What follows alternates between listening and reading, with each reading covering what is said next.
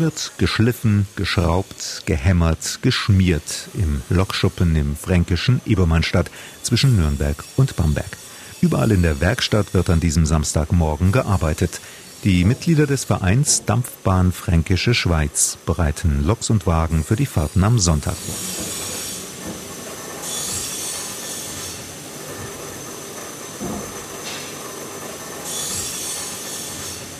Und damit herzlich willkommen zum Podcast Abenteuer Eisenbahn von MDR Thüringen.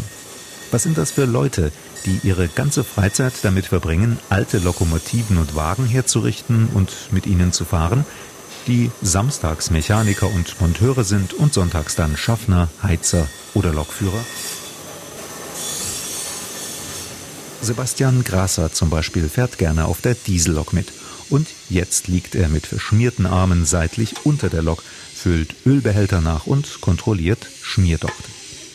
Im Endeffekt ist hier ein, ein Schmiergefäß, das zieht aus mit so Kerzendocht-ähnlichen Dochten das Öl aus dem Auffanggefäß in zwei kleine Röhrchen und leitet es dann durch den Kapillareffekt, leitet das Ganze dann auf die Achse runter, dass die Achse während der Fahrt geschmiert ist. Und wenn das Schmiergefäß leer ist, muss man halt während der Fahrt immer wieder kontrollieren und dann gegebenenfalls Öl nachschütten. Das reicht dann so ungefähr für 200, 250 Kilometer so eine Ladung. Und dass das Öl nicht rausläuft, unkontrolliert, ziehen wir die nach jeder Fahrt und vor jeder Fahrt erneut. Das hat ein bisschen Aufwand verbunden, aber so können wir auch gleichzeitig kontrollieren, ist im Öl Sand drinnen, ist das Lager noch gut. Am Abend, wenn wir dann reinlangen, ist das Öl auch vom Fahren her warm, ist es extrem warm oder wir sehen, ist das Lager jetzt sehr leer, hat die Lok sehr viel Öl gebraucht. Das lässt dann schon auf einen, auf einen Schaden vom Lager hindeuten. Das hat dann schon seine Vorteile, wenn man da einmal am Tag, zweimal am Tag reinfasst. Einmal früh, einmal abends und seine Lok ein bisschen kontrolliert. Das hast du eine Früherkennung und vermeidest größere Schäden. Weil für uns kosten größere Schäden auch gleich sehr viel Geld. Und das haben wir nicht. Und mit der Zeit kriegt man ein Gefühl dafür. Das ist einfach nur Fingerspitzengefühl. Man wird halt gescheit dreckig. Aber das ist einfach nur noch mit den Fingern fühlen irgendwann. Weil viel sehen tut man da nicht. Dann gibt es noch diese kleineren Lager hier. Das sind die Schmierstellen von den Stangen drückt mal einmal drauf und schaut, kommt genug Öl raus. Hier kam jetzt genügend raus am kleinen Lager. Das große Lager ist fast leer. Das machen wir jetzt einfach mal auf und schütten da ein bisschen Öl rein. Auch hier sind kleine Schmiernadeln drinnen. Das sind so kleine Metallstecken, die gehen dann während der Fahrt, werden die durch die Bewegung der Stangen auf und ab bewegt und das nennt sich dann Stopfschmierung, weil die stopfen das Öl richtig durch diese Bewegung in ein Schmiergefäß rein und dann wird auch wieder eine, eine Welle geschmiert. Und damit wird klar, was es mit dem alten Eisenbahnerspruch auf sich hat. Wer gut schmiert, der gut fährt. Deshalb werden die Ölbehälter morgens und abends kontrolliert. So sieht man, wie viel die Lok an Öl gesoffen hat. Ist es zu viel oder zu wenig? Zu wenig ist schlimmer als zu viel. Und richtig schlimm wird's, wenn die Lok gar kein Öl gesoffen hat, weil zum Beispiel ein Röhrchen verstopft ist. Dann gehen nämlich die Lager kaputt und dann wird's richtig teuer. Deswegen ist halt die Pflege der Maschinen das Aufwendigere als das Fahren. Und was macht mehr Spaß, fahren oder fliegen? Beides. Ich habe einen Beruf, wo ich jetzt nicht handwerklich tätig bin, viel. Ich bin in der IT tätig. Da macht es schon Spaß, wenn man mit größeren Sachen arbeiten kann. Ist halt was anderes. Ist ein schöner Ausgleich dann. Klar, das Fahren macht viel Spaß, wenn man dann, wenn man dann draußen auf der Strecke unterwegs ist. Aber auch das Handwerkliche mit dem, mit dem Schlossern an der Maschine und dem Rumschrauben, da hat jeder so seins. Mir macht beides extrem viel Spaß. Als Sebastian Grasser zwölf war, hat er beim Eisenbahnverein angefangen. Jetzt ist er 27 und immer noch genauso begeistert wie am Anfang. Das sind Leute nach dem Geschmack von Johannes Füngers. Der Ingenieur ist inzwischen über 80 und seit vielen Jahren Vorsitzender des Vereins. Wir haben uns etliches angeeignet, auch gerade auf der Motorentechnik. Wir haben logischerweise immer mal Fachleute dabei, die auch äh, ihr Know-how uns beibringen. Und das ist wie eine Lehre. Irgendwann kann man's. Und wenn die Loks einsatzbereit sind, wird gefahren auf einer 15 Kilometer langen Strecke zwischen Ebermannstadt und Beringers Mühle im Tal der Wiesent entlang. Immer sonntags, dreimal hin und her. Zweimal zieht eine Dampflok die historischen Wagen, einmal eine Diesellok. Der Dampfzug ist der beliebtere Zug. Ohne Dampflok könnten wir hier nicht existieren. Das heißt, eine richtige Museumsbahn braucht eine Dampflok? Ja, unbedingt. Wir fahren zwar nicht jeden Sonntag mit Dampf, wir fahren so ungefähr die Hälfte mit Dampf, die Hälfte mit Diesel zwischen 1. Mai und Ende Oktober. Aber ohne Dampf würde das hier nicht gehen, denn nur mit Diesellok ja, die Leute kommen dann zwar an den Dieseltagen und fahren in den gleichen Wägen, also Plattformwagen, wo sie dann während der Fahrt im Freien stehen können. Das ist das Erlebnis, aber nur Diesel würde bei uns nicht funktionieren. Dann wiederum könnte der Dampfbahnverein doch ausschließlich mit Dampf fahren, oder? Das ist eine Personalfrage, denn bei einem Dampfzug muss man viel eher anheizen. Eine Diesellok, da können Sie eine Stunde vorher dann kommen und den Vorbereitungsdienst machen, wenn die Lok fahrbereit ist, davon gehe ich aus. Sie wird auch vorgeheizt, der Motor muss ein paar Stunden vorgeheizt werden denn wir wollen ja nicht einen kalten Motor starten. Das bedeutet dann einen erhöhten Verschleiß. Eine Dampflok, die wird am Tag vorher schon vorgeheizt, bleibt dann über Nacht stehen und am nächsten Morgen gegen 6 Uhr kommen die Kollegen dann wieder, um die Lok wieder hochzuheizen und um 10 Uhr geht dann der erste Zug los. Die Fahrgäste freuen sich also über möglichst viele Dampfzugfahrten. Für den Verein bedeutet das aber ziemlich viel Aufwand. Vor allem zwei Dampfloks sind hier im Einsatz. Wir stehen gerade vor einer Dampflok, die zwar nicht ganz typisch ist hier für die Strecke, aber die schon sehr lange bei uns fährt. Das ist eine Elna 6 vom Typ her. Bei uns nennt sie sich unsere Dampflok Nummer 4. Die ist jetzt fast 20 Jahre lang bei uns rumgefahren und hat den Hauptverkehr bewältigt. Sie hat vier Achsen, nur 15 Tonnen Achsdruck, 40 Kilometer Höchstgeschwindigkeit, also ganz ideal für unsere Strecke, denn die 15 Kilometer lange Strecke hat auch nur 40 Kilometer Höchstgeschwindigkeit. Wir wollen ja nicht schnell wo sein, sondern wir wollen ja das Reisen, Erleben vermitteln. Und äh, die Lok ist auch in Konkurrenz zu den Reichsbahnloks damals gebaut worden, konstruiert worden. Sie sollte für Privatfirmen sein und einfacher sein. Engerer Lokomotivnormenausschuss heißt das ELNA und sie hat sich bei vielen Nebenbahnen sehr gut bewährt. Weiterer Vorteil, die Lok kann schneller auf die Fahrt vorbereitet werden als die 64er, die ganz vorne im Schuppen steht. 64 ist die Nummer der Baureihe und es ist der Typ, der früher hier auf der Strecke fuhr. Sie hat zum Beispiel in den 30er Jahren den Eröffnungszug nach Beringers Mühle gefahren. Und die kann 90 Kilometer in der Stunde fahren, hat ungefähr 800 PS, ist für uns etwas überdimensioniert, aber zu DB-Zeiten fuhr man auf dieser Strecke ja auch nicht nur 40 Kilometer in der Stunde, sondern 60 Kilometer in der Stunde. Da ging es darum, dann etwas schneller wo zu sein. Bei uns ist es wichtig, dass wir in einer Zeit, die auch für Kinder noch erträglich ist, in Beringersmühle ankommen und dann ist erstmal Pause und die Leute können gleich zurückfahren, also eine Viertelstunde später, oder sie können dann zwei Stunden später oder vier Stunden oder sechs Stunden später zurückfahren. Der Fahrplan ist also auf die Bedürfnisse der Reisenden angepasst. Eine Dreiviertelstunde, so haben Johannes Füngers und seine Eisenbahner festgestellt, eine Dreiviertelstunde ist optimal für Familien. Dauert die Fahrt viel länger, werden die Kinder nämlich unruhig. Und noch etwas anderes hat er bemerkt. Manchmal versprechen Eltern ihren Kindern, dass sie am Sonntag mit dem Dampfzug fahren. Regnet es dann, dann wollen die Eltern oft kneifen. Dann wird aber im Laufe des Vormittags äh, der Druck der Kinder auf die Eltern so groß, dass sie sagen, okay, wir fahren dann mit dem 14 Uhr Zug. Das merkt man dann, ist der 14 Uhr Zug sehr stark belegt.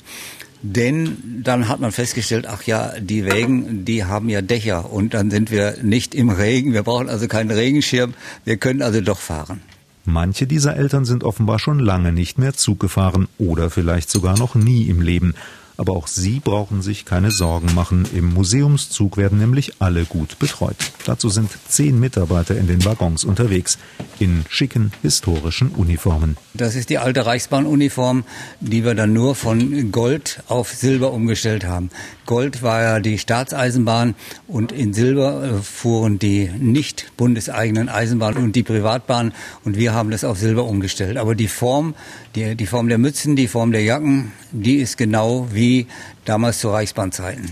In den Uniformen sind sie für die Fahrgäste leicht zu erkennen. Das ist das Wesentliche, dass immer jemand da ist, den man fragen kann. Nicht nur wegen dem Fahrpreis, sondern auch, wo noch freie Plätze sind oder wann der Zug zurückfährt oder äh, wo die Polsterklasse ist. Das sind so alle möglichen Fragen, die kommen. Polsterklasse, das heißt, es gibt auch Sitze ohne Polster bei Ihnen. Ja, wir sind ganz stolz drauf. Wir haben einen Wagen, der heißt noch vierte Klasse. Die vierte Klasse ist ja bis 1924 gang und gäbe gewesen. Und zwar, das sind Bänke wie Parkbänke oder wie, wie Kirchweihbänke. Glatte Flächen, glatte Rückenlehnen. Die dritte Klasse hatte dann schon, ich sage immer so ein bisschen arschgeformte Sitze. Das waren nämlich Lattensitze, die leicht geschwungen waren von der Sitzfläche her und vom Rücken her. Die zweite Klasse ist gepolstert gewesen, stoffgepolstert. Na, die erste Klasse ist bei uns nicht gefahren. Das war ja Luxusklasse. Aber das haben wir heute noch. Wir haben Polsterklasse, wir haben dritter Klasse und wir haben vierter Klasse. Und wie unterscheiden sich die Fahrpreise? Polsterklasse kostet die Hälfte mehr. Da ist dann allerdings die Reservierung gleich mit drin. Denn das haben wir auch festgestellt. Wir reservieren normalerweise ab 25 Personen, weil wir keine kleineren Abteile haben, die wir dann abschließen können. Aber in der Polsterklasse, da sind die Leute bereit, etwas mehr zu zahlen. A, sie haben höheren Komfort und B, sie haben die Reservierung inklusive auch für Einzelpersonen. Die Züge der Museumsbahn sind ähnlich lang wie damals, vor 100 Jahren, als es noch vier Klassen gab. Wir befördern 500 Personen in einem Zug. Also das ist äh, so die Platzzahl, die wir normalerweise anbieten. Und wenn Sie das jetzt mal auf einen anderen Zug beziehen, zum Beispiel hier drüben auf der Strecke vor euch am Ebermannstadt fährt ja noch die Agilis und die fahren mit einem Triebwagen und der hat 100 Plätze. Also wir fahren schon ungefähr das Fünffache. Dazu hängen neun Wagen hinter der Lok der Museumszüge, eine ganze Menge für eine Nebenstrecke. Viele Wanderer sind hier unterwegs. Das war schon früher so, erzählt Johannes Füngers. Es sind Züge gefahren, morgens von Nürnberg, so gegen 5 Uhr und ein paar Minuten später. Die sind dann so früh gefahren, dass die Leute in Gößweinstein noch die Frühmessen oder die Messen am Vormittag besuchen konnten. Es war ja üblich, dass man früher am Sonntag in die Kirche ging. Und der zweite Zug kam auch aus Nürnberg, der fuhr auch bis Beringersmühle. Und ein dritter Zug kam aus Bamberg, der fuhr dann bis Beringersmühle, musste aber, weil dort kein Platz mehr war, musste zurückgesetzt werden nach Muggendorf und wurde dort geparkt. Sodass neben diesen drei Sonderzügen, die gefahren sind, auch noch die planmäßigen Züge fuhren. Also die Fränkische Schweiz ist für viel Zugverkehr bekannt. Und auch lange Züge sind dort gefahren. Man sieht es an den Bahnsteigen, die sind alle so lang, dass unsere Züge auch mit zwölf Wegen dort noch gut zum Aussteigen halten können. Heute kombinieren Fahrgäste auch eine Zugfahrt mit einer Rad- oder Paddeltour.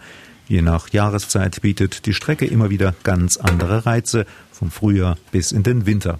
Wenn auch der Schnee in den vergangenen Jahren etwas knapp geworden ist. Wir haben früher so viel Schnee gehabt, dass wir vorher mit einem Schneeflug fahren mussten und den Schnee räumen mussten das ist vorbei. Also vielleicht kommt es mal wieder durch den Klimawandel, das weiß ich nicht. Aber momentan ist recht wenig Schnee auf der Strecke. Für das Erlebnis im Winter zu fahren, da ist Schnee doch was Schönes. Ich habe es immer mal genossen, wenn ich mit einem SKL, das ist hier unser Streckenunterhaltungsfahrzeug, das gelbe Fahrzeug, was da vorne steht, wenn man dann im Winter fährt und die Strecke ist zugeschneit und die Sonne scheint und es glitzert in allen Bäumen, das ist ein ganz tolles Erlebnis. Nichtraucher steht auf dem kleinen Emaille-Schild an dem alten Eisenbahnwaggon. Im ganzen Zug herrscht Rauchverbot. Obwohl? Ich bin nicht so derjenige, der gerne sagt Verbot, sondern es wird nicht geraucht. Wenn Leute fragen, sage ich immer, wenn sie stärker rauchen können als unsere Dampflok, dann okay. Aber ansonsten ist die Dampflok unser Sieger. Das ist der Einzige, der rauchen darf. Die Schilder sind genau so beschriftet wie die Originale früher. Auch die anderen Aufschriften an den Loks und Wagen sind so originalgetreu wie möglich gestaltet. Die Vorlagen entwirft Vereinschef Johannes Füngers zu Hause am Computer. Ludwig Prantl überträgt sie dann aufs Original. Der Ludwig hat im Moment die Aufgabe, die Beschriftung der Hauptuntersuchung, die Daten der Hauptuntersuchung einzutragen, damit dann, wenn ein Wagen in Betrieb geht, damit die Schaffner und Zugführer auch wissen, der Wagen hat jetzt noch Frist oder nicht. Das ist wie TÜV-Ablauf oder nicht. Wir machen die ganzen Beschriftungen, die Sie hier sehen, die sind nicht von der DB übernommen, sondern die sind von uns draufgebracht worden, entsprechend dem Original. Haben Sie da Vorlagen dann dafür? Natürlich haben wir Vorlagen. Da gibt es ja entsprechende Vorschriften von der Deutsche Reichsbahngesellschaft, also DRG, das ist dann in den 30er Jahren oder in den 50er Jahren von der DB. Da haben wir große, gute Unterlagen und die kann man rausmessen und dann macht es unser Vereinsvorsitzender Johannes Fingers am Computer und bringt das Ganze dann auf eine Folie, also eine Art Schablonenfolie. Früher haben wir Blechschablonen teilweise verwendet, das haben wir nicht. Wir bringen als hier auf den Langträger eines Wagens die Schablone auf, das sehen Sie, die ist gerade aufgebracht.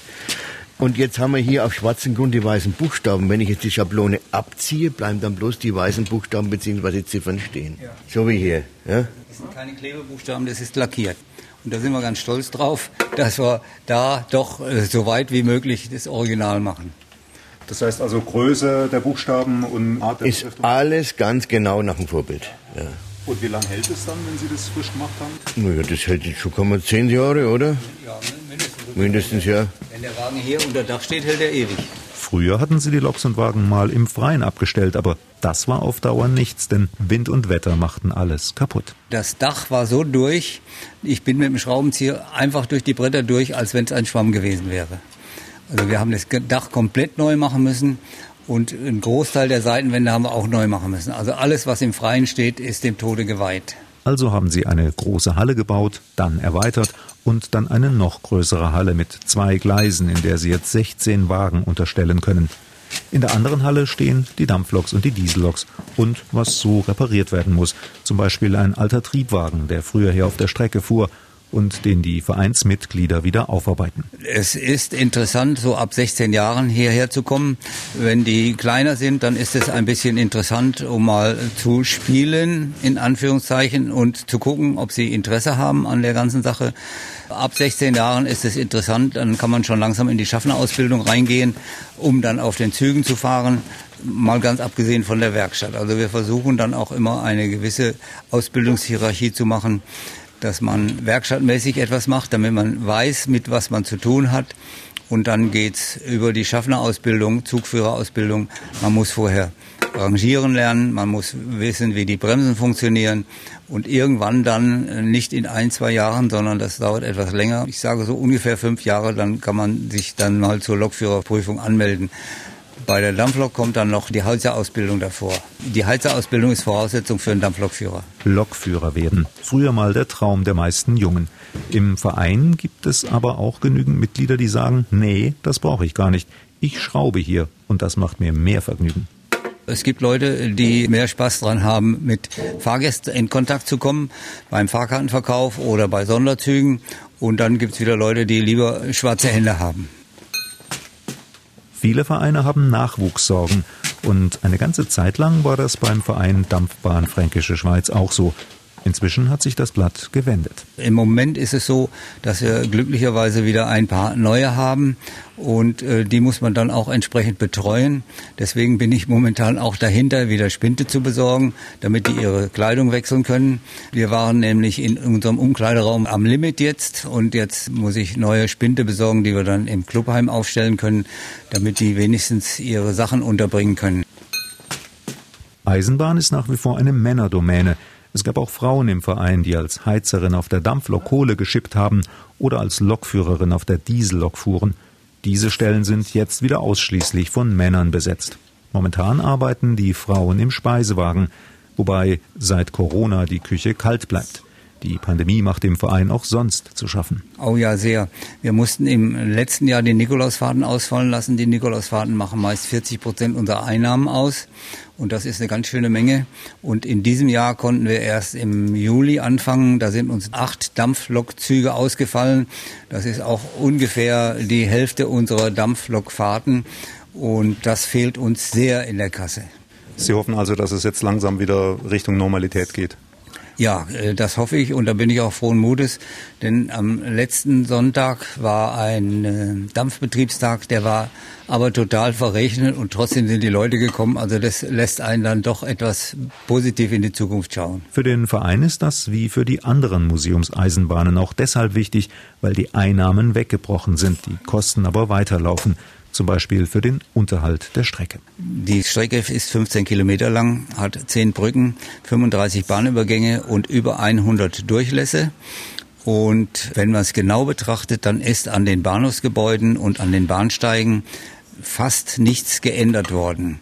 Im Gegensatz zur Strecke hier von Ebermannstadt nach Forchheim, wo dann Glaswartehäuschen sind und so weiter. Das gibt's bei uns nicht auf der Strecke nach Beringersmühle.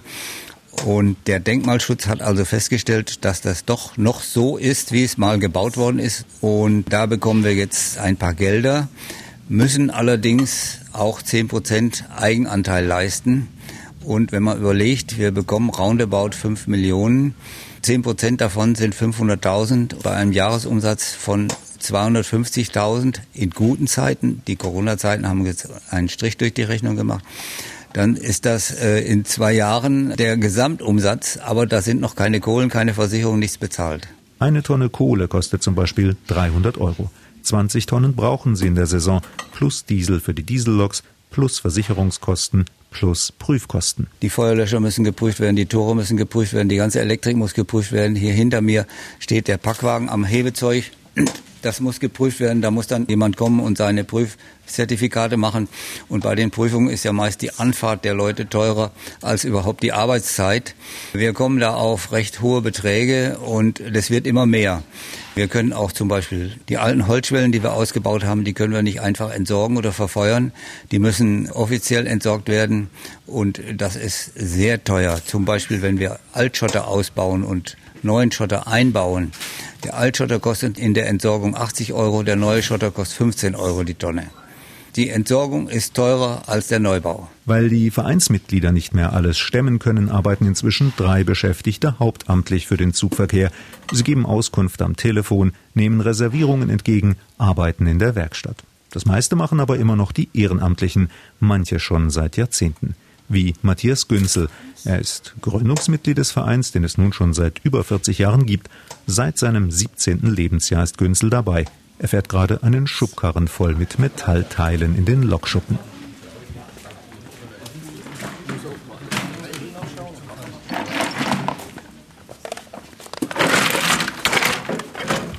Dieses Ding, das ist eine Ölsperre auf jeder Seite der Dampflok. Der Dampfmaschine sind sieben Ölsperren die die unter Dampf gehenden Teile gegen den Dampfdruck mit Öl versorgen, damit es nicht korrodiert und damit die besser gleiten. Ja. Und diese Teile, die haben wir eben zum Beispiel in der Gründungszeit des Vereins auf Schrottplätzen gesammelt, als die Dampfloks in großer Zahl verschrottet wurden, haben wir uns so Teile besorgt, auch die Speisepumpe zum Beispiel und die Luftpumpe, also alle so Aggregate, die man, die an sich sonst in den Hochofen gewandert wären. Und zum Teil haben wir die Teile noch unberührt seit 30 oder 40 Jahren bei uns im Lager.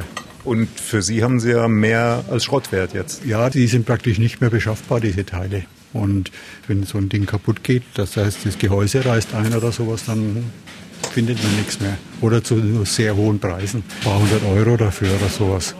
Die werden im Prinzip schon noch irgendwo hergestellt, aber das sind dann Einzelprodukte. Und so haben wir sie damals vom Schrott gekriegt zum Kilopreis von 25 Pfennig.